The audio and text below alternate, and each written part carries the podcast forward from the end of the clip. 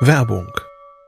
Was nervt extrem? Richtig, wenn Webseiten lange laden. Deswegen machst du deine Seiten schnell, indem du an den Web Vitals schraubst. Dabei schwer zu optimieren? Die Time to First Byte. Das hat Mitwald jetzt geändert. Im Managed Cloud Hosting des Agenturhosters bekommst du eine genaue Analyse deiner Time to First Byte. Du siehst erstmals, über welche Hebel du die KPI verbessern kannst. Teste jetzt 30 Tage kostenlos. Alle Infos unter www.mitwald.de/heise. you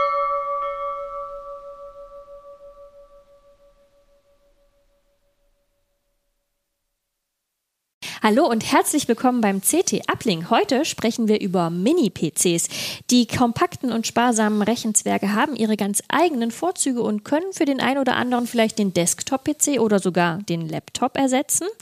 Ähm, für wen sie besonders spannend sind, welche Aufgaben Mini-PCs übernehmen und wie sich der Markt momentan gestaltet, darüber sprechen wir jetzt. CT Uplink. Ja, hallo, herzlich willkommen zum CT Uplink nochmal. Mein Name ist Sophia Zimmermann und mit mir in unserem lauschigen Uplink-Studio sind meine Kollegen Christian Hirsch und Christoph Windeck, alte Uplink-Hasen selbst und Kenner der Bits und Bytes. Und heute sprechen wir über Mini-PCs, ihre Einsatzzwecke, ihre Eigenschaften und ihre Verfügbarkeit. So, dann steigen wir doch mal ganz hart ein. Wann sollte man sich darüber in, informieren, einen Mini-PC zu kaufen? Für wen sind die gedacht? Christian. Eigentlich erstmal für jeden. Also wenn jetzt der alte Rechner kaputt ist oder zu langsam ist, dann steht ja meistens ein neuer an und dann muss man halt schauen, gibt es Gründe oder ja, äh, Anwendungen, wo man sagt, äh, da reicht mir so ein kleiner oder gibt es halt Voraussetzungen, wo man sagt, okay, ist mir zu schwach, ich brauche was dickeres. Welche Gründe sind das denn dann, Christoph? Das sieht man ja schon ein bisschen an der Bauform von den kleinen Kisten. Also du hältst jetzt gerade hier einen Genau. ähm, Mini-PC Ich halte hoch. eine relativ beliebte Bauform hoch. Das ist der sogenannte Intel NUC. Das steht für Next Unit of Computing. Da ist ein Mobilprozessor drin und wenn man jetzt so ein bisschen, also das im Vergleich zu äh, mir oder uns, es passt keine Grafikkarte hinein. Alles das klar. ist zum Beispiel schon mal ein ganz hartes Kriterium. Und in Fußballfeldern wäre das jetzt. Genau. äh, man kann, ja, ich weiß nicht, ob man FIFA oder sowas drauf, eine alte Version würde vielleicht noch Okay. gehen. Das heißt also, es gibt ein paar ganz klare Ausschlusskriterien. Das ist eben, äh, man kann die nur eingeschränkt aufrüsten. Bei vielen kann man nicht mal den Prozessor wechseln. Das ist also wie bei einem Notebook im Grunde. Ähm, man kann aber zum Beispiel das RAM upgraden. Also man kann relativ viel RAM reintun und kann das vor allem anders bei einem, als bei einem Notebook auch nachträglich wechseln. Ähm, auch die SSD kann man oft wechseln, in manche gehen sogar zwei rein. Ähm, es gibt unterschiedliche Bauformen, aber das diese und die Anzahl der Anschlüsse, also man kann auch keine zusätzliche Netzwerkkarte oder sowas reinstecken. Ich würde noch tatsächlich noch einen Schritt weiter vorne bleiben. Welche Gründe sprechen für einen Mini-PC? Wann würde man sich den anschaffen? Oder wenn man wenig Platz hat. Wenn man ne? wenig Platz wenn hat. Er, wenn er unauffällig sein soll. Also das kann im Privaten halt sein, irgendwie Wohnzimmer. Mhm. Oder eben auch äh, bei Firmen halt an der Theke oder so. Da will man jetzt nicht ja irgendwie im Empfangsbereich so einen riesen Rechner haben. Ähm, und meistens sind sie auch äh, relativ leise, also unscheinbar einfach. Also die sind ja jetzt hier so groß. Ich würde mal sagen, der ist hat vielleicht die Ausmaße, der hier liegt, äh, einer Untertasse, einer Kaffeeuntertasse und Bierdeckel ein bisschen höher. die Bierdeckel ein bisschen höher. Ja, Soll ich schön. jetzt meinen tollen Trick machen? Ja, und Jetzt du ziehe hast ich noch den aus der Hemdtasche. Also das gibt die noch kleiner. in, in Der ist Checkkartengröße. Checkkartengröße, so groß wie ein, wir würden ja sagen, so groß wie ein Raspberry Pi. Ja, das Aber der kann auch so gut wie gar nichts. Also der, der, da läuft ein Windows drauf und der kann äh, Videos abspielen, aber der ist halt sehr schwach auf der Brust. Aber das zeigt so ein bisschen die Idee. Mini-PC ist sozusagen PC für Leute, die eigentlich gar keinen PC wollen. Also die sich ähm, also früher gab es mal diese die sogenannte ähm, Produktklasse der Desktop Replacement Notebooks, also 17 Zoll Notebooks, die man eben schnell wegräumen konnte, wenn sie einen störten. Das ist zum Beispiel auch sowas, wo man sagen würde, der Mini-PC hat den Vorteil, der Bildschirm hängt nicht mit dran im Vergleich zu einem Notebook. Also für die Leute, die sagen, ich will ein Notebook, weil dann seh, kann ich das Ding mal wegräumen. Gut, einen, einen großen Monitor kann ich nicht mal eben wegräumen. Du hast vorhin gesagt, du hast einen riesen Monitor zu Hause. Aber ähm, äh, das ist natürlich ergonomisch auch viel besser mit so einem großen Display. Und es gibt ja auch so Halterungen für diese Dinger. Da kann man die dahinter schrauben. Ah, das ist also- natürlich, man kommt dann nicht mehr an den Einschalter und braucht dann einen USB-Hub und so, steht auf einem anderen Blatt. Aber im Prinzip kann man die sozusagen verschwinden lassen, wenn man das möchte. Und dann hat man eine schöne, kompakte, unauffällige Lösung, wenn man beispielsweise seinen Arbeitsplatz im Wohnzimmer mit unterbringen müsste. Genau. äh, seinen Schreibtisch im Wohnzimmer mit unterbringen müsste. Das ist ja wahrscheinlich eine relativ häufige Anwendung jetzt in den vergangenen zwei Jahren gewesen, pandemiebedingt. genau diesem habe ich jetzt, äh, als wir ins Homeoffice gewechselt sind, äh, das war, es war ein Testgerät, was wir gekauft hatten und den habe ich, glaube ich, ein Jahr oder so benutzt. Jetzt habe ich wieder ein Notebook. Ähm, aber ich hatte vorher nur so ein olles Notebook und da war das die schnellste Lösung. Und für so einen Büroarbeitsplatz reicht es eben wirklich völlig aus. Kann man nicht anders sagen. Das ist ähm, also überall da, wo man eigentlich mit der Rechenleistung eines Notebooks hinkäme, kann man auch einen Mini-PC nehmen und hat eben die Vorteile, wenn man zum Beispiel sowieso eine Dockingstation zu Hause benutzt, weil man gerne eine richtige Tastatur hätte, eine richtige Maus und einen richtigen Monitor, dann kommt man mit dem Mini-PC besser hin. Ja. Denn dann kann man sich das alles selber zusammenstellen, ne, Christian? Ja, und das Ergonomische auch. Ne? Das, was, was mich immer stört bei Notebooks ist, da ist halt der Monitor und die Tastatur fest miteinander verbunden. Man kann vielleicht noch gerade so den Winkel ändern, äh, aber kriegt man irgendwann mit Nackenprobleme, weil einfach ein, ein guter Büromonitor ist ja in der Höhe zum Beispiel verstellbar und ich kann die Tastatur halt eben ne, äh, anders hinstellen, als ich den Monitor platziere. Und das ist halt ein Riesenvorteil von den, äh, von den Mini-PCs. Okay, also für Homeoffice und so klassische Büroarbeiten, Schreiben, ein bisschen im Internet surfen, äh, perfekte Wahl. Was wäre denn noch so ein anderes Szenario für so ein Mini-PC? Es gibt zum Beispiel, äh, zum Beispiel könnte man auch äh, da einen Mini-Server draus laufen lassen. So habe ich das zum Beispiel. Ne? Ich habe auch so ein kleines Ding zu Hause, habe da zwei SSDs reingepackt und noch eine Festplatte und das, da packe ich meine Daten drauf. Ne? Das frisst nicht viel Platz, frisst nicht viel Strom. Das ist ja auch noch ein große, großer Vorteil von den kleinen Kisten, weil halt Notebook-Technik oft drin steckt oder sparsame Desktop-Technik, dass die halt im Dauerbetrieb, ne? also so ein Server läuft ja dann eben 24-7 eben relativ wenig Energie braucht. Alles klar, das klingt eigentlich nach einer ziemlich guten ähm, äh, eierlegenden Wollmilchsau. Klein, kompakt, leistungsstark, sparsam. Ähm, was wären denn dann die Haken? Naja, leistungsstark in Anführungsstrichen. Ne? Also es gibt, man, man kriegt inzwischen auch Mini-PCs mit 6 und 8 Kernern, also was schon relativ gut ist. Aber das thermische Budget, ne, was auch Thermal Design Power in Fachkreisen genannt wird, ist halt beschränkt. Ne? Und dadurch auch, auch die, die Taktfrequenz und, und so weiter beschränkt und dadurch auch die Leistungsfähigkeit einfach endlich. Es wird dann auch genau wie bei Hochleistungs-Notebooks gerne mal laut, wenn die Okay. dann unter Dampf stehen. Das heißt, man kann da leise dran arbeiten. Die Lüfterregelungen sind ja relativ ausgefeilt. Aber wenn die dann unter Dampf stehen, dann, also dann wird es bei manchen wirklich laut. Das ist auch das Problem. Es gibt so eine Klasse drüber. Also wir sehen ja hier schon riesen Größenunterschiede zwischen dem, zu dem Genau, wir nachher also- noch kommen. Das ist genau, ja ein selbstgebauter. Diesem hier und ähm, dem ganz kleinen. Und wie bei Notebooks, also Gaming-Notebooks sind ja auch deutlich dicker als Ja. ähm, normale Notebooks, weil man einfach diese Grafikleistung da rauspusten muss. Ähm, äh, wird dann eben, gibt es, es gibt noch so eine Klasse drüber mit, auch richtig mit Gaming-Grafikkarte, aber die werden zum Teil höllenlaut. Also das ist halt der Nachteil, man, wenn man die Warmluft da rauspusten möchte, das ist halt tendenziell einfacher, je größer das Gehäuse ist. Deswegen ist das so ein bisschen, ja, wenn man jetzt wirklich, ich weiß gar nicht, ob es heutzutage noch LAN-Partys gibt und äh, da unbedingt seine Kiste mitnehmen möchte oder dass man das ganz selten braucht oder dass die Grafikkarte vielleicht als Rechenbeschleuniger sogar nutzt, also eine Art Mini-Workstation gibt es mittlerweile auch. Äh, und das ist nur selten. Und man kann dann zum Beispiel einen Kaffee trinken gehen, wenn es laut wird, ähm, dann kann man das auch machen, aber ähm, oder man ist sehr geräuschunempfindlich, äh, dann geht das natürlich auch. Aber das sind so ein bisschen die Grenzen, wo man sagen würde, also da, da wie soll man sagen, da ist das Konzept, also da passt es einfach nicht so schön. Also Genau. da, da biegt man das irgendwie weg von dem, wo es eigentlich Spaß macht. Richtig, also man, äh, das, das Konzept ist ja im Prinzip Kompaktheit, Leistung, Kompromiss. Und wenn man das in eine Richtung zu sehr verschiebt, dann ja, es hat ist- man gar nichts mehr gewonnen. Also wenn man eine Grafikkarte einbaut, eine richtige Gaming-Grafikkarte, dann ist es eigentlich kein Mini-PC mehr, weil man dann von den Abmessungen schnell so groß kommt, dass es eigentlich nur ja, ein hingelegter äh, Tower-PC ist im Prinzip. Und äh, einer der Vorteile bei den selbstgebauten Gaming-PCs, sage ich jetzt mal, ist ja auch, ähm, oder bei, bei größeren, dass man zum Beispiel nach zwei, drei Jahren, wenn es eine andere Grafikkarte gibt, kann man dann umrüsten. Und bei diesen Kompaktgehäusen, dann passen nur bestimmte Grafikkarten von der Länge und von der Breite und das Netzteil hat nicht genug Leistung. Also man gibt ja auch solche Vorteile auf. Ähm, also wenn man jetzt zum Beispiel auch an Nachhaltigkeit denkt, es ist halt anders als beim Notebook, hat man hier so eine, so, eine, so eine Mischform, wo man noch ein bisschen was reparieren kann und Komponenten tauschen kann, ohne gleich alles wegzuschmeißen.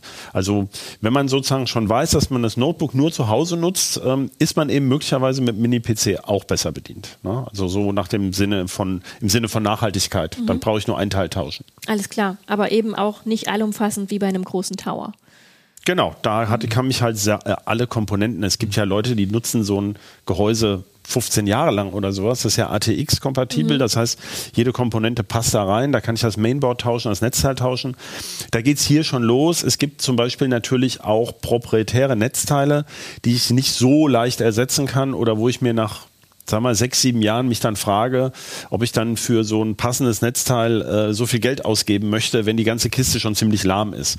Ich kann hier zum Beispiel die Mainboards typischerweise nicht tauschen. Mhm. Also das soll jetzt nicht in die Irre führen. Ich kann das als Ersatzteil tauschen, aber nicht im Sinne eines Upgrades oder sowas. Ja. Alles klar. Mhm.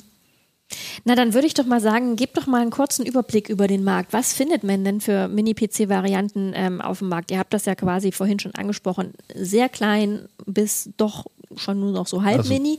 Also was für Unterschiede gibt es da am Markt? Also die kleinste Größe sind die HDMI-Sticks, die sogenannten. Das sind halt ja, etwas größer USB-Stick oder so wie so ein Fire TV von der Größe, vielleicht kennen das einige. Äh, den steckt man im Prinzip dafür gedacht, dass man den mit einem HDMI-Anschluss an den Fernseher steckt. Per USB holt sich das Ding Strom oder hat ein kleines externes Netzteil und damit hat man quasi schon Windows-PC. Das ist halt, ist natürlich sehr nischig von den Anwendungen zum Beispiel, äh, wenn man jetzt irgendwie auf Reisen ist oder so und dann einfach an, an Hotelfernseher irgendwie sich da dranhängt. Ne? Und Weil hat dann Mails aber, beantworten will. Genau, hat einen kompletten Windows-PC, aber eben in der Größe eines etwas größeren USB-Sticks. Ne? Das ist so die kleinste Größe. Da steckt aber technisch halt Tablet-Technik im Prinzip mhm. drin von der Leistungsfähigkeit. So wie hier in dem auch. Ne? Genau, das Was ist halt dann. Das, für eine? Ähm, das ist ein Zootakt, die heißen, glaube ich, Nano oder Pico. Ja. Ich kann das jetzt hier leider gar nicht so lesen. PI, ja, Pico wahrscheinlich. Genau, genau. Die, die, die, der, das ist halt, sind halt äh, sehr sparsame Prozessoren, äh, wie gesagt, aus Tablets, da ist auch äh, kein SSD drin im klassischen Sinn, sondern eMMC-Speicher, das ist halt eine etwas langsamere, abgespecktere Stimmt, Version. Guter Hinweis, ja. Ne, kann man auch gar nicht erweitern, da gibt es natürlich, manchmal gibt es mhm. so ein SD-Kärtchen-Slot, da kann man so eine Micro-SD noch zusätzlich reinmachen, die aber ja auch geschwindigkeitsmäßig mhm. jetzt nicht, sage ich mal, der Burner sind. Ähm, sind natürlich super sparsam. Also ich glaube, die sind so liegen so bei 3 Watt oder 4, 5 Watt maximal. Wie so ein Raspberry ne? fast. So ein ne? Raspberry fast. Ne? Mhm. Äh, hat aber, wie gesagt, einen vollwertigen x86 Windows-PC und kann da eben im Prinzip alles drauf laufen lassen, aber alles, was halt eben ein bisschen mehr als, als Surfen und, und Video abspielen betrifft, ja. äh, kann man halt knicken, ruckelt dann einfach. Also selbst beim Videoabspielen bei YouTube haben wir teilweise bei den Kisten Probleme gehabt, dass es geruckelt hat bei Full HD. Also da muss man. So anders als beim Smartphone, wo das ja reibungslos funktioniert. Ja. Da tut sich die äh, x86 Windows-Technik eben im Vergleich immer noch ziemlich schwer. Ähm, das würde jetzt vielleicht ein bisschen weit führen. Aber das sind, das sind jetzt die sparsamsten Prozessoren. Das heißt, das hängt eben immer so ein bisschen am Prozessor, was man haben kann. Und dann geht es mit Mobilprozessoren dann, achso. Was wäre denn so eine, also mich würde noch interessieren, was das denn tatsächlich kostet. Also die sind überproportional teuer. Die Diese kosten so, genau, weil die eigentlich ja kaum Leistung haben, mhm. dann ist man schnell bei über 200 Euro. Mhm. Aber es gibt so ähnliche Prozessoren, die auch sehr sparsam sind. Das sind so diese 6 bis 10 Watt Prozessoren, die heißen oft Celeron. Da gibt es viel Verwirrung. Da kommt jetzt eine neue Klasse, die heißen dann Intel N100 und Intel N200. Ähm, da gibt es sogar passiv gekühlte Modelle, die sind etwas teurer, also die kommen ohne Ventilator mhm. aus, weil diese Prozessoren so sparsam sind. Übrigens bei dem auch, also da passt gar mhm. kein Lüfter mehr rein. Und da geht es los, also ein sogenannter Barebone, das heißt, ja. das ist dieses Ding ohne RAM und ohne SSD geht so bei 170 Euro dann los. Okay, das sind dann diese, das sind die Mini-PCs, wo man quasi noch ein Betriebssystem dazu kaufen muss und genau, äh, genau. wie du schon sagtest, Arbeitsspeicher. Und ja, haben wir ja gerade im Heft mhm. gehabt. Also wenn man noch eine Windows-Lizenz findet mit dem CT Keyfinder von einem alten Notebook, kann man die weiterverwenden oder man macht halt Linux drauf. Mhm. Und ähm, dann braucht man noch, sagen wir mal, für 8 GB RAM, was zahlt man im Moment? 30 Euro? Weniger, DDR4, sogar weniger. Ja. Und die SSDs sind ja so billig geworden. Mhm. Also für so einen Büro-PC reicht eine SSD für 20 Euro. Ähm, man ist dann also mit um die 200 Euro ist man sozusagen für die Hardware dabei. Das okay. ist so der unterste Preisrand, muss Das man ist dann sagen. aber auch inklusive, wenn du sagst für die Hardware und man hätte jetzt hier so ein Barebone gekauft dazu, man müsste dann Hardware und Software ja auch noch dann noch nachkaufen, äh, wäre man Wie dann gesagt, auch 160 Euro für das Barebone Okay. plus zweimal 20 Euro für SSD und RAM. Äh, plus Betriebssystemlizenz, wenn man eben keine Windows-Lizenz mehr hat oder kein Linux haben möchte. Und dann geht's los. Alles klar. Und es gibt aber bestimmt auch welche für mich, die äh, komplett sind. Ja. Also es gibt Anbieter, die aus diesen Barebones komplett PCs kaufen, da auch ein eigenes Label drauf machen. Wir als Profis erkennen immer, was das für ein Barebone ist, von welchem Hersteller das ist. Ne, das ist halt die sogenannte NUC-Klasse, hat man vielleicht noch gar nicht den Begriff erwähnt. Ne? Next Unit of Computing, da kommt das her von Intel. Glaube ich, jetzt vor über zehn Jahren knapp eingeführt worden. Äh, und das ist genau diese Größe, ne? diese Bierdeckel und ein bisschen höher. Ne? Der hohe Bierdeckel. Ja, genau, das ist so die, die Standardgröße, gibt's von ganz vielen Anbietern welche, also Asus Gigabyte, MSI, Zotac, Intel als, als äh, ganz großer Hersteller. Ja. Die gibt's auch richtig als Büro-PCs mit Fernwartungsfunktionen und so weiter. Aber da sind wir dann sozusagen schon in der nächsten Klasse. Also hier stecken überall Mobilprozessoren Richtig. drin. Da kommen wir nachher noch drauf. Gibt nämlich auch welche, wie eben unseren Bauvorschlag oder was heißt unseren, also Christians Bauvorschlag. Das ist auch ein Barebone, aber da kann ich den Prozessor wechseln und das ist auch ein Desktop-Prozessor. Würde ich aber jetzt erstmal bei den Mobilprozessoren bleiben. Das geht dann, sagen wir mal, bei so, ich würde sagen, 350 Euro. Das ist dann typischerweise Core i3, also das heutzutage ein Quad-Core oder bei AMD eben Ryzen, wie heißen die dann? Ryzen 3, ne? Ja, Sind dann die, die ähm, Varianten. Ähm, und das ist dann wie bei Notebooks. Dann gibt es also diese Mittelklasse, ist dann halt immer äh, Ryzen 5 oder Core i5 und dann gibt es eben auch welche mit Core i7 mit mehr Kern, größerem Cache, die dann eben schon eigentlich, ähm, im Grunde würde ich fast sagen, die sind äh, eigentlich übertrieben. Also ich finde bei Core i5 oder Ryzen 5 ist so dass die, die goldene Mitte, weil, wie Christian vorhin schon gesagt hat, durch das begrenzte thermische Budget kann man dann diese ganzen Kerne gar nicht mehr so richtig ausreizen. Und die haben ja alle heute so, solche sogenannten Turbofunktionen. Das heißt, wenn nur ein Kern rechnet, was eben verblüffend häufig noch wichtig ist, takten die auch schon sehr hoch. Also genau wie die Notebooks. Und man, natürlich kann man für so eine Kiste auch 900 äh, und für die mit Grafikkarte auch mal locker 1800 Euro ja, 2000 Euro habe ich auch. kann man hinlegen, wenn man das möchte. Aber wie gesagt, da sind wir wieder dabei, das Konzept ad absurdum geführt, da kann man dann. Es gibt Nischen, wo das attraktiv sein mag, aber wir würden dazu raten, es sich vorher anzuhören. Ja. Alles klar. Ähm, wie ist es denn mit der Verfügbarkeit gerade am Markt? Hat man da gerade eine gute Auswahl, weil man äh, Hardware, Computer-Hardware ja auch nicht gerade super. Also es ist schwierig, also es ist ein bisschen differenziert. Also diese der große Chipmangel, weil äh, 2020 plötzlich alle festgestellt haben, wir brauchen Rechner für Homeoffice, das ist längst durch, das ist völlig klar. Das Problem ist gerade eher ein gegenteiliger Effekt. Durch die ganze Inflation und Wirtschaftskrise ähm, halten sich die Hersteller extrem, also Entschuldigung, die Käufer extrem zurück, was Neues zu kaufen. Ist ja klar, jeder guckt aufs Geld, egal ob das jetzt Privatanwender oder, oder Firmen sind. Und das Problem ist dann, dass diese ähm, die Hersteller, die diese zum Beispiel auf der CES zum Jahresanfang in Las Vegas ganz viel gezeigt haben, die halten das alles zurück, momentan noch ihre neuen Produkte, weil sie noch so viele, sage ich mal, alte Produkte, Lager also die, haben, ja. die Lager voll haben und die natürlich erstmal abverkaufen wollen und nicht irgendwie ne, für einen Apfel und ein Ei, sondern da auch noch ein bisschen Gewinn rausziehen wollen, weil die ja auch denen die, die Absatzzahlen eingebrochen sind. Und das ist gerade so ein bisschen so ein bisschen schwierig, dass man, wenn man jetzt wirklich das, das Aktuelle haben will, was, was brandneu ist, ist es schwer zu finden. Also selbst für uns schwierig, an Testgeräte zu kommen, ähm, weil die Hersteller da so ein bisschen Deckel drauf halten. Ne? Wobei aber im Moment es sowieso für dieses Jahr so ist, dass die dass viele Prozessoren äh, ein bisschen wie aufgebackene Brötchen jetzt kommen. Also die, die heißen dann jetzt zum Beispiel bei Intel Core i13000, aber in dieser Klasse, da gibt's einige wirklich neue Modelle, aber manche sind eben solche, die früher zum Beispiel als äh, Core i7 verkauft wurden, die heißen jetzt, ist genau derselbe Chip und heißt jetzt halt Core i5.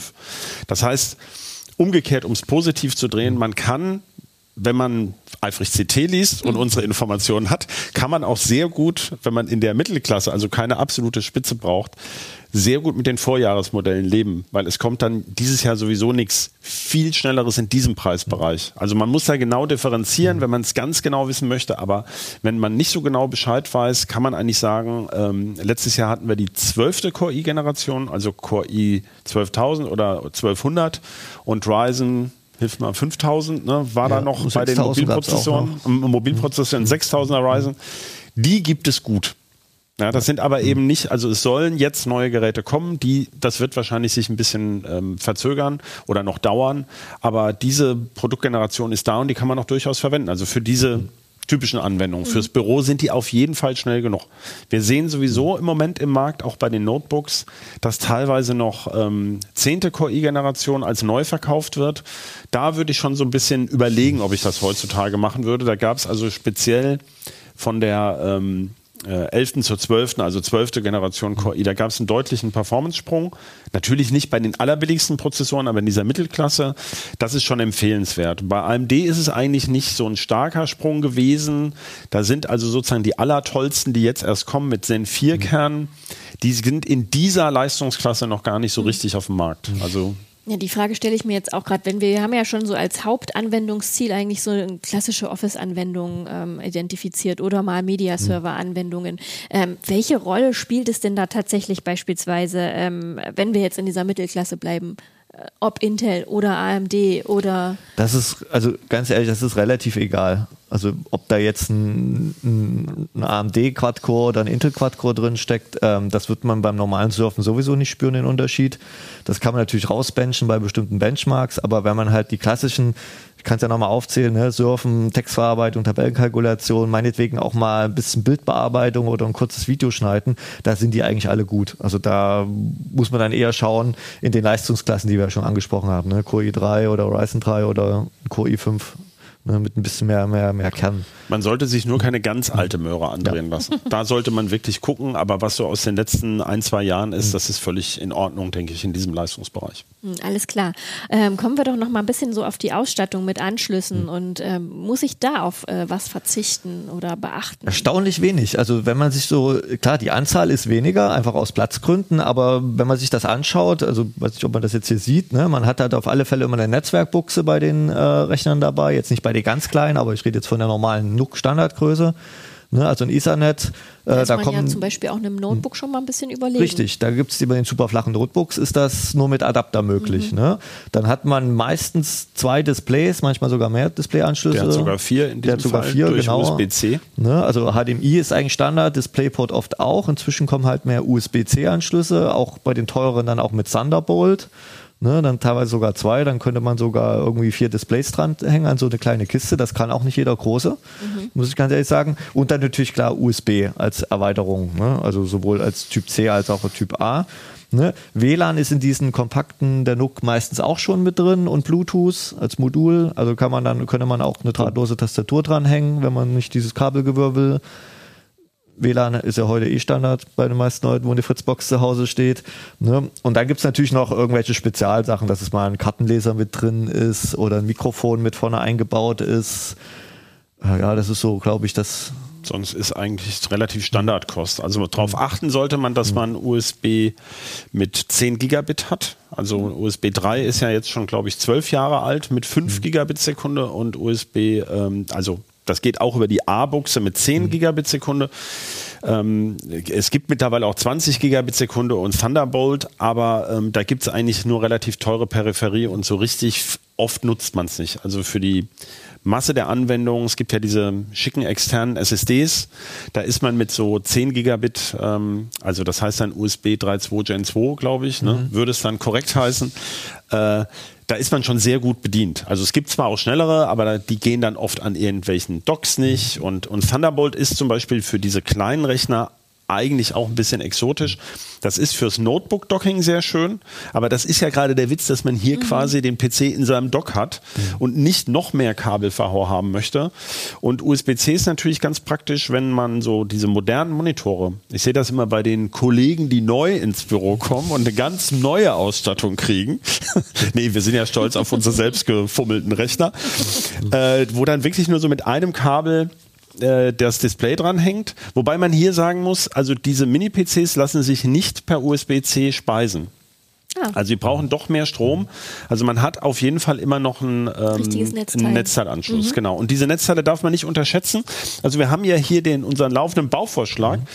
Und ich heb jetzt mal das Netzteil hoch. Also das ist jetzt auch ein Sonderfall. Ja.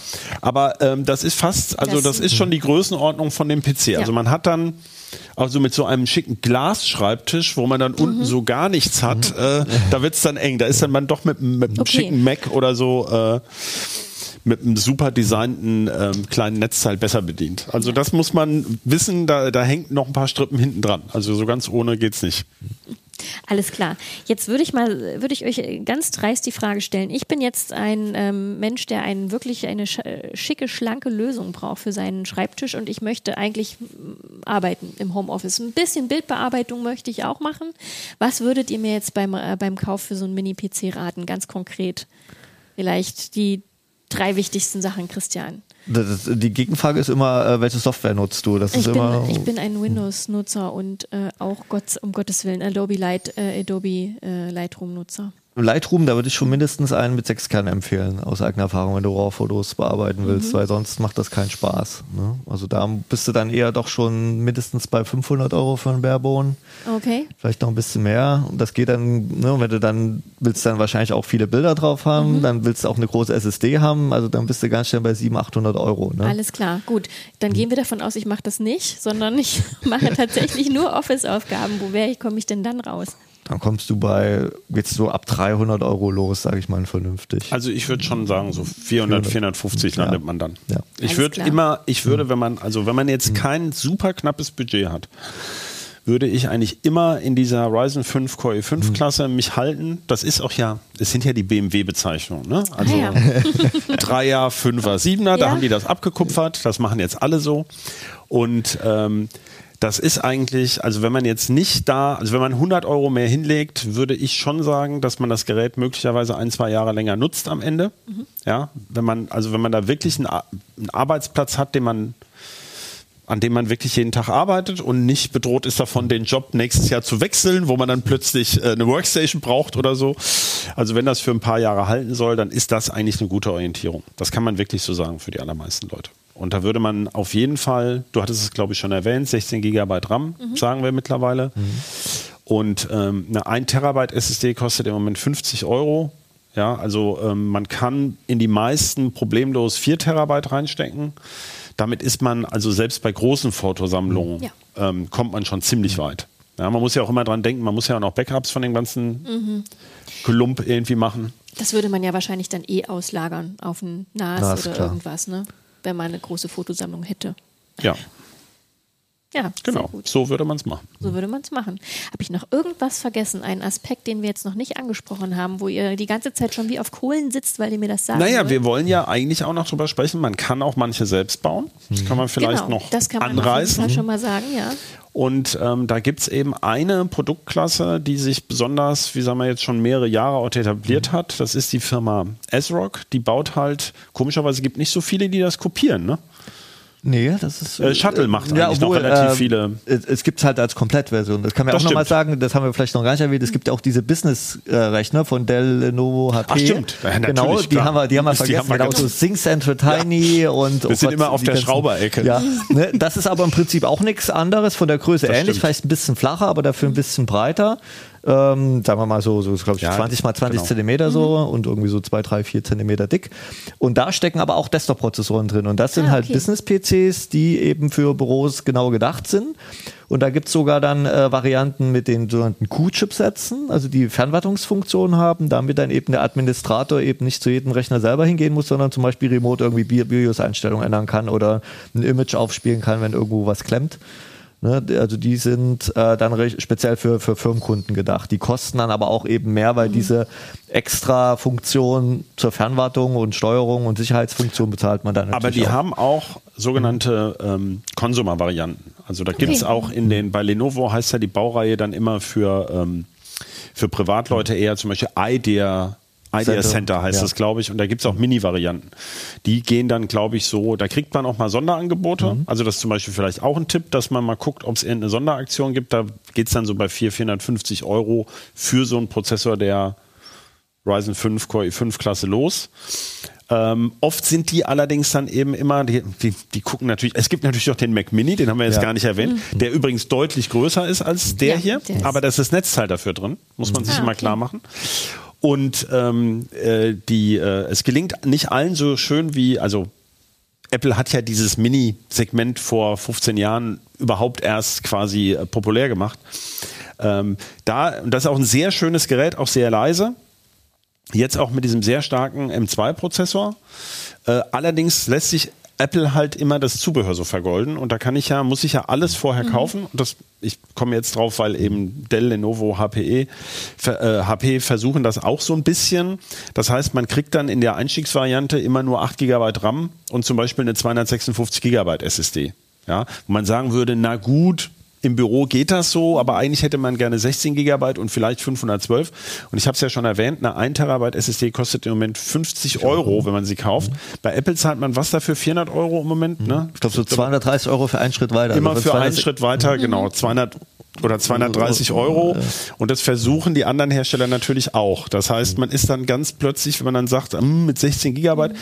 Aber da gibt's oft so Sondermodelle oder eben ein Auslaufmodell, ähm, das kann dann, da kommt man dann ganz gut hin. Okay, also das quasi Mini-PCs mit Desktop-Technik teurer, aber eben auch. Nee, äh, teurer sind die gar nicht unbedingt. Wenn man diese fertig kauft, die gibt es auch fertig. Intel Ja. verkauft die auch als Paket mit Windows 11 Mit schon der drauf. Mobiltechnik mit, quasi? Auch mit der Mobiltechnik. Das liegt dann alles im ähnlichen Bereich. Okay. Während Intel das aber so macht, da gibt es immer nur eine Ausstattungsvariante von dem jeweiligen Gerät. Also da kann man dann, man kann das RAM zwar selber nachrüsten, aber davon, das ist für uns immer sowas, wo wir sagen, davon raten wir eigentlich eher ab. Also einen nagelneuen PC zu kaufen, um ihn dann selber aufzurüsten, hat immer den Haken, natürlich darf man das, also um es ganz klar zu sagen, ähm, von der Gewährleistung hat man kein Problem, aber wenn es Ärger gibt, hat man trotzdem Diskussionen. Ja, deswegen würden wir dazu raten, also wenn man schon komplett kauft, dann so wie man es gerne haben möchte und nicht neu kaufen, um dann dran rumzumurksen. Äh, diese Barebons sind so einfach zu bestücken, dann würde ich wirklich sagen, also wenn, wenn ich nichts finde, dann würde ich lieber ein Barebone selber, be- also nichts fertig finde, würde ich lieber ein Barebone selbst bestücken. Alles Ja, klar. Zu den Business-PCs noch, die sind natürlich viel flexibler zu bestücken, weil ne, da gibt es ja viel mehr Auswahl an Prozessoren einfach. Also man kann dann bei Dell und Lenovo sich das einfach zusammenklicken oft auch. Äh, Oder das machen dann halt die Firmen dann so, äh, also die Firmenkunden dann über Systemhäuser. Da kann man dann halt wirklich vom Zählerraum über den Core i3, i5, i7, kann die Firma halt sagen, wir wollen halt 50 Stück damit und 50 damit. Ne? Das ist bei den Nux, wie gesagt, da gibt es halt irgendwie drei verschiedene Modelle oder vier, wo halt fest eingelötete äh, Prozessoren sind. Und dann ist es auch oft so, ne, das Thunderbolt gibt es dann erst bei i5 oder i7. Ne?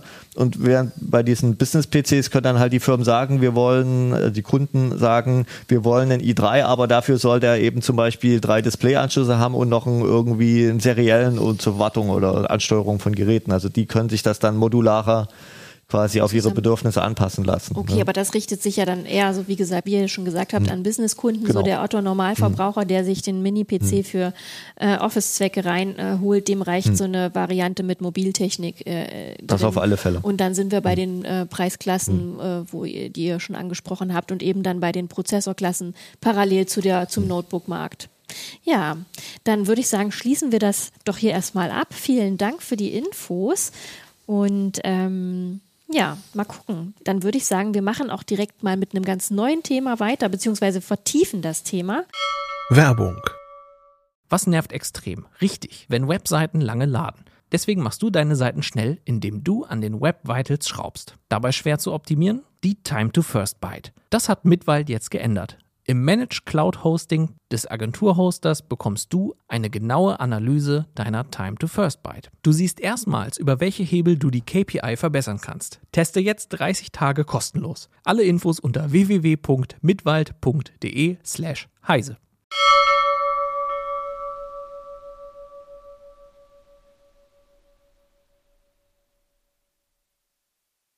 Ähm, ihr habt nämlich auch einen ähm, Mini-PC mitgebracht, den ihr ähm, als Bauvorschlag in der CT äh, vorgestellt habt. Der hier so schön Christian. leuchtet. Ja, Ne? genau, da haben wir schon Der- ein bisschen gepimpt. Genau, der steht hier so wunderschön auf unserem Tisch und leuchtet in den schönsten Regenbogenfarben. Ist natürlich auch ein bisschen größer als der normale Nook, Was heißt der hier ein bisschen? stand. Also Äh, wenn man genau ordentlich. hinschaut, ist es Ja. glaube ich äh, eins, zwei, dreimal, ne? ne? also mindestens dreimal so groß vom Genau. Volumen her. Ne? Ähm, mich würde ja mal interessieren, ähm, warum äh, jetzt ein Mini-PC-Bauvorschlag? in der CT, in der aktuellen? Äh, ganz ehrlich, weil die Leser uns nachgefragt haben. Ah. Das ist ja nicht der erste, den kann ich schon dazu sagen. Also wir hatten so etwas schon mehrfach gebracht, ähm, hatten im Herbst war es ein bisschen schwierig, deshalb haben wir den jetzt nachgeschoben. Normalerweise haben wir immer im Herbst unsere, unsere Bauvorschläge, da hatten wir zwei große. Jetzt haben wir hier noch so einen kleineren, kompakten nachgeschoben, der auch deutlich günstiger ist als die großen. Ja, und das war der Anlass dafür. Alles klar. Dann würde ich sagen, fangen wir doch mal bei der, fangen wir ganz unten an. Was, äh, auf was für einer Basis baut dieser kleine, du hast ihn Mini-Sechser genannt in der CT. Ja. Ähm, wo, wo, worauf baut der auf? Was ist die Basis? Also da drin steckt ein Ryzen ähm, äh, 5000, also ähm, ist jetzt nicht brandaktuell, es gibt ja jetzt schon die 7000er, allerdings haben die eine komplett neue Plattform, das ist also noch die klassische AM4-Plattform, die es jetzt seit rund 5, 6 Jahren gibt. Ähm, Basis ist der sogenannte ASRock Desk Mini X300. Das ist also der Barebone. Das ist quasi, da kriegt man also die, die, die schwarze Box. Das Mainboard ist schon eingebaut, das Netzteil ist schon dabei.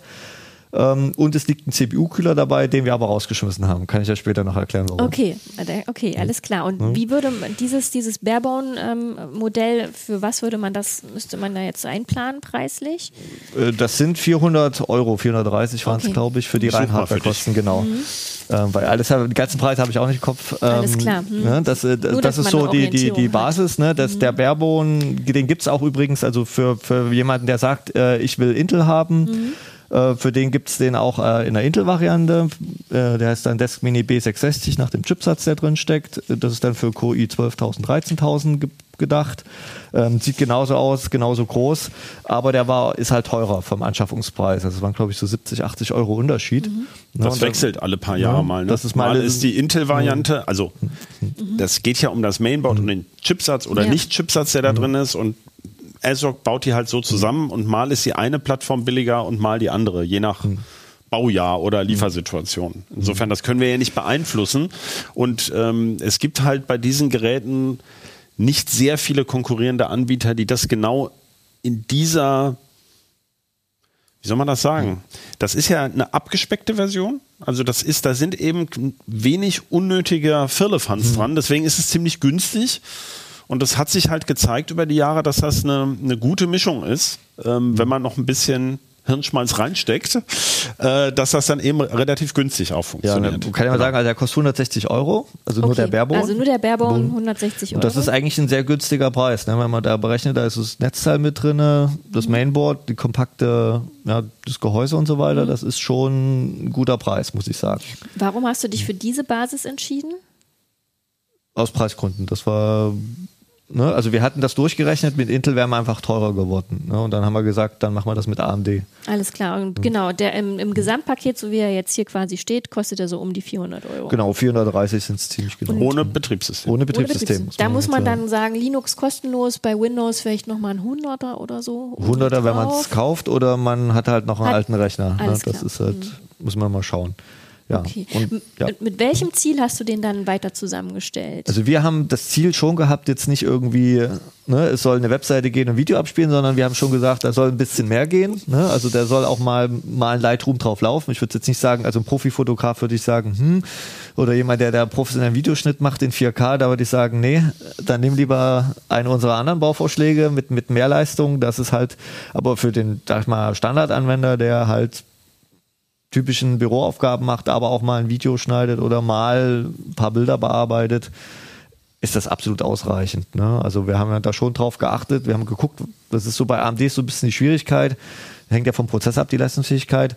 Äh, da gibt's halt unter 100 Euro quasi gar nichts mehr von, von AMD, was, was empfehlenswert wäre. Dafür sind aber die, die, die leistungsstärkeren Varianten, zum Beispiel den 6-Kerner, den Ryzen 5, 5600G, den wir da eingebaut haben, gerade relativ günstig, weil AMD die 5000er Serie, ich würde jetzt nicht sagen verramscht, aber doch mit sehr viel Rabatt gerade in den Markt reinschiebt. Ähm, und da kann man halt echt ein Schnäppchen machen, ne? weil der Prozessor kostet jetzt hier so 130, 140 Euro. Und das ist für einen Sechskerner, der immer noch, also der ist jetzt nicht aktuell, aber von der Leistungsfähigkeit ist der immer noch auf Augenhöhe mit, mit dem, was man so, so ja, will, äh, ist das echt ein guter Preis. Alles klar, und das würde man quasi bei äh, Intel wäre es deutlich teurer, hattest du ja schon Ja. gesagt. Ne? Ähm, wie ging es dann weiter? Was habt, ihr- habt ihr dann, dann noch reingepackt? Oder Dann haben wir natürlich, äh, wir haben jetzt hier gesagt, auch 16 Gigabyte RAM, das ist das, was man will. Ne? Man könnte den auch mit 4 oder mit 8 Gigabyte bauen, aber wir wissen ja alle, also zumindest Leute wie ich kennen das, die irgendwie 30 Browser-Tabs im Chrome oder so oder im Firefox aufhaben, dass das halt unfassbar viel RAM frisst. Ähm, und da kam, und RAM ist gerade richtig billig, das kann man sagen. Also wir haben jetzt hier für das Kit hier 50 Euro bezahlt für 16 Gigabyte, ne? Und das ist ja nicht viel Geld, ne? Und da kann man sagen, klar, lieber gleich auf 16 gehen. Muss natürlich schauen, das sind halt, wie gesagt, nur, also die SO-DIMMs, kann man vielleicht auch nochmal erwähnen, hat man auch nochmal erwähnen sollen. Also da passen nicht diese großen klassischen Speichermodule rein, sondern diese kompakten SO-DIMMs für Notebooks auch, die auch aus dem Notebook kommen. Die sind ungefähr nur halb so lang.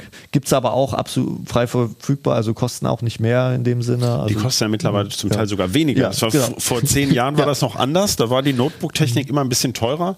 Und das ist mittlerweile wohl von den Fertigungsverfahren so weit optimiert, dass wirklich der Material, also die Materialmenge durchschlägt. Also Platinen sind teurer, als man so denkt. Und äh, die Kosten, also da hat man keinen Kostennachteil. Man Ja. kann bei RAM eigentlich, ähm, es ist nur, wenn das neu kommt, jetzt bei DDR5 ist es so, da ist das für Notebooks noch etwas seltener. Da hat man noch eine Preisdifferenz, aber bei dem DDR4, was hier noch drin ist, ähm, ist das so. Kann man vielleicht auch noch dazu sagen, du hast es anfangs erwähnt, es ist halt DDR4, das ist die Plattform, die im Grunde jetzt ausläuft, aber die deswegen einfach auch günstiger ist. Also das ist zum Beispiel auch einer der Tricks sozusagen, dass man das äh, zu dem Preis äh, jetzt bekommt an so einer an so einer Stelle, wo der, der Markt sich so ein bisschen dreht.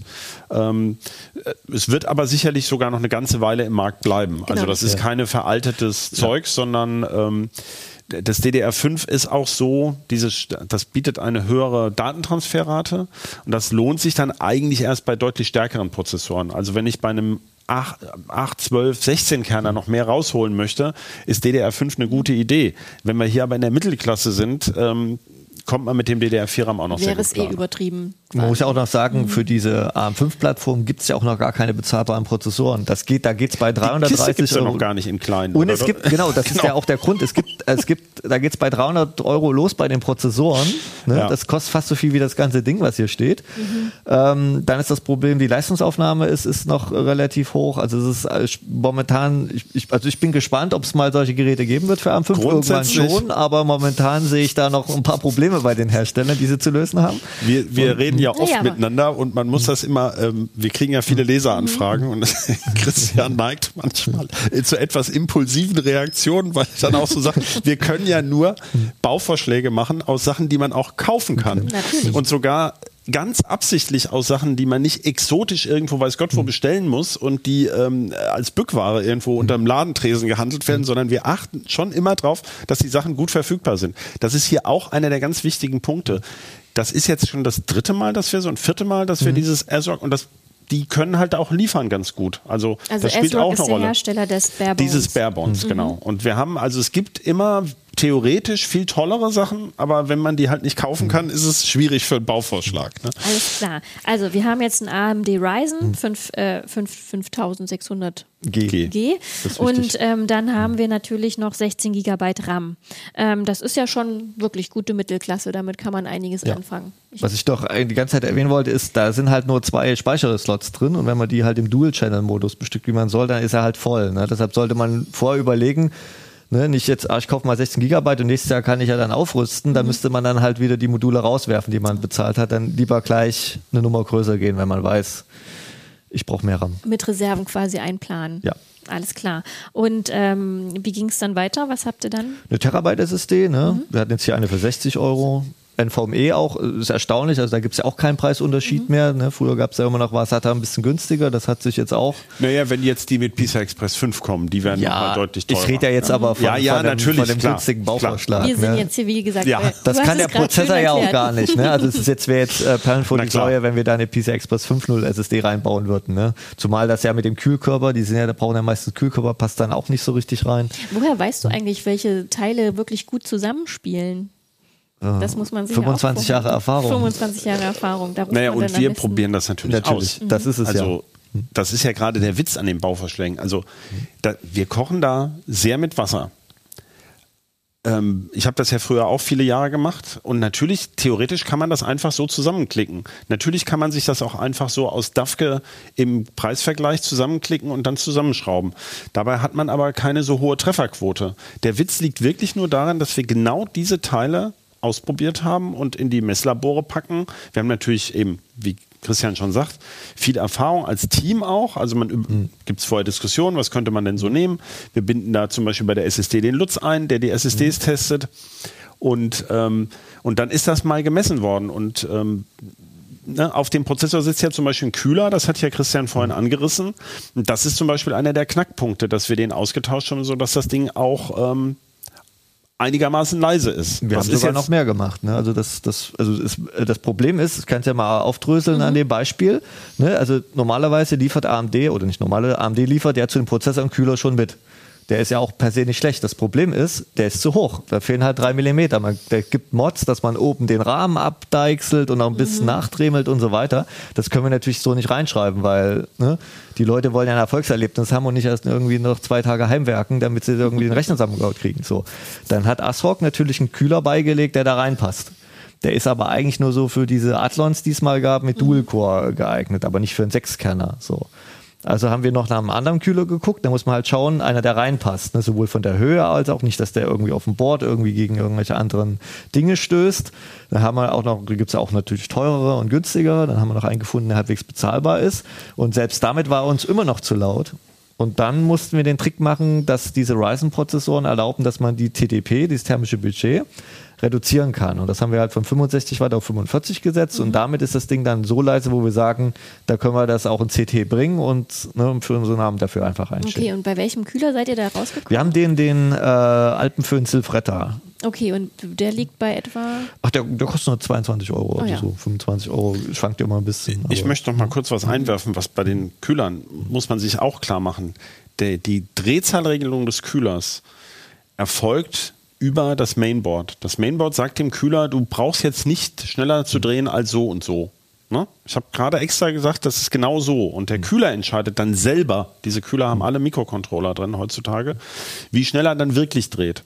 Das heißt, man muss auch einen hier ist ja eine Kombination aus Kühlkörper und Lüfter. Also man muss einen Kühler finden, der bezahlbar ist, der reinpasst und der einen Lüfter hat, der sich mit dem Mainboard auch gut verträgt, der mit der Lüfterregelung, so wie die läuft, gut funktioniert. Das ist zum Beispiel sowas, da kann man, ähm, da kann man sich doof suchen. Ja, das glaube ich. Und äh, das ist zum Beispiel einer der Tricks, warum manchmal Sachen eben so unerwartet laut werden und so, weil dann zum Beispiel es gibt Mainboards, die haben eine total idiotische Regelung. Es gibt auch Lüfter, die unter einer gewissen Kennlinie einfach entweder stehen bleiben oder plötzlich wieder hochdrehen. Gab es früher den Fall auch. Also das ist zum Beispiel so ein kleiner Trick, der es eben so ähm, erleichtert, dass man da zu einem leisen Ergebnis kommt. Und wir haben ja auch, wie gesagt, die Lüfterkurve angepasst. Also das ist nicht so, man nimmt einen leisen Lüfter und ein Board mit einer guten Lüfterregelung und dann ist das leise. Nee, man muss halt wie individuell die Lüfterkurve auf den Lüfter anpassen. Und das machen wir genau, das ist ja da, den Gehirnschmalz, den wir da reinstecken, mhm. dass wir das ausprobieren, hier runter zum Testen geben in unsere Testlabore, das messen und dann sagen, hm, ist noch nicht optimal und dann ziehen wir, tuppeln wir da weiter an der Lüfterkurve rum und messen nochmal. Also da stecken wir wirklich Wochen an Arbeit rein. Und dann sieht es immer so aus, ja, das kann man doch einfach zusammenstecken, dann geht's. Das ist, nee, da steckt ganz viel Arbeit drin und das sieht man oft halt nicht. Ne? Das ist, ist, ist halt nicht einfach nur zusammengesteckt. Und ihr ne? nehmt das dann quasi dem Leser ab. Richtig, genau. Was? Das ist die Arbeit, die wir dem Leser abnehmen. Genau. Der jetzt nicht zu Hause eine Geräuschmesskamera Weil das ja hat. eigentlich Teile sind, die man mhm. ganz normal überall kaufen kann. Mhm. Man, und ähm, wir sind da auch, man kann da noch, noch mehrere Sachen dran zeigen. Also wir, Christian betreut ja unfassbar geduldig das Forum zu dem Selbstbau.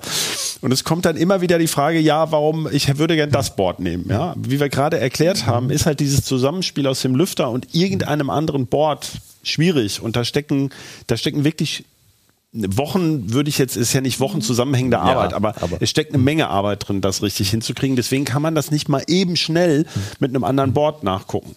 Ja, und, das, ähm, äh, und, und, die Sachen müssen verfügbar sein. Und gut, jetzt habe ich den Faden verloren, aber es sind noch mehr so Sachen, die, die, die hängen einfach miteinander zusammen.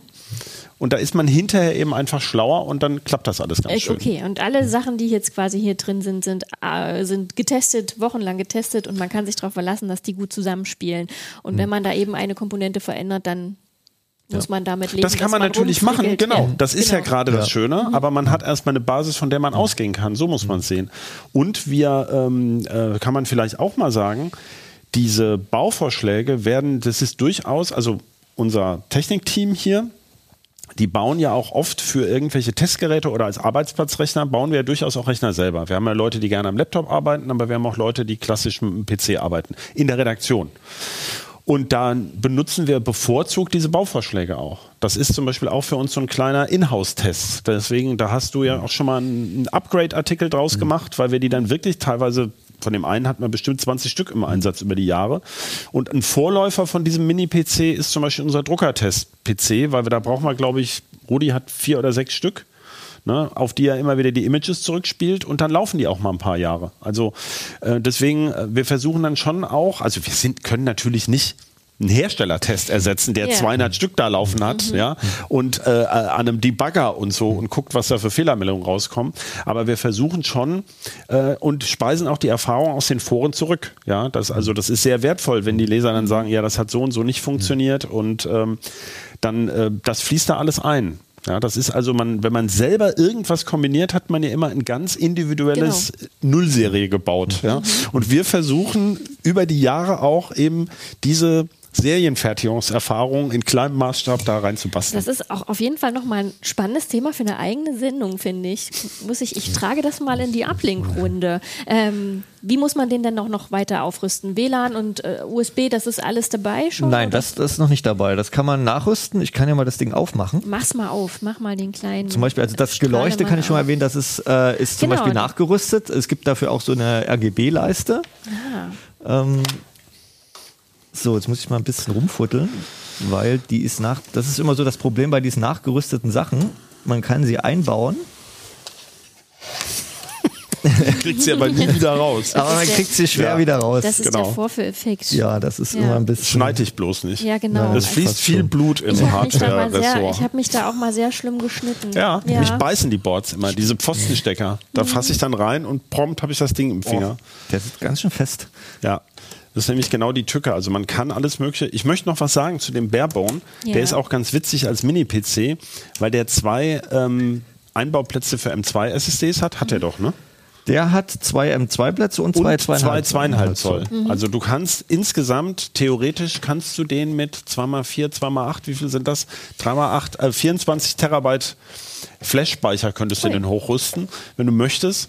Und ähm, der hat leider nur einen Ethernet-Port, weswegen er so als Miniserver an Mhm. seine Grenzen stößt, wenn man da jetzt getrennte Netze haben möchte.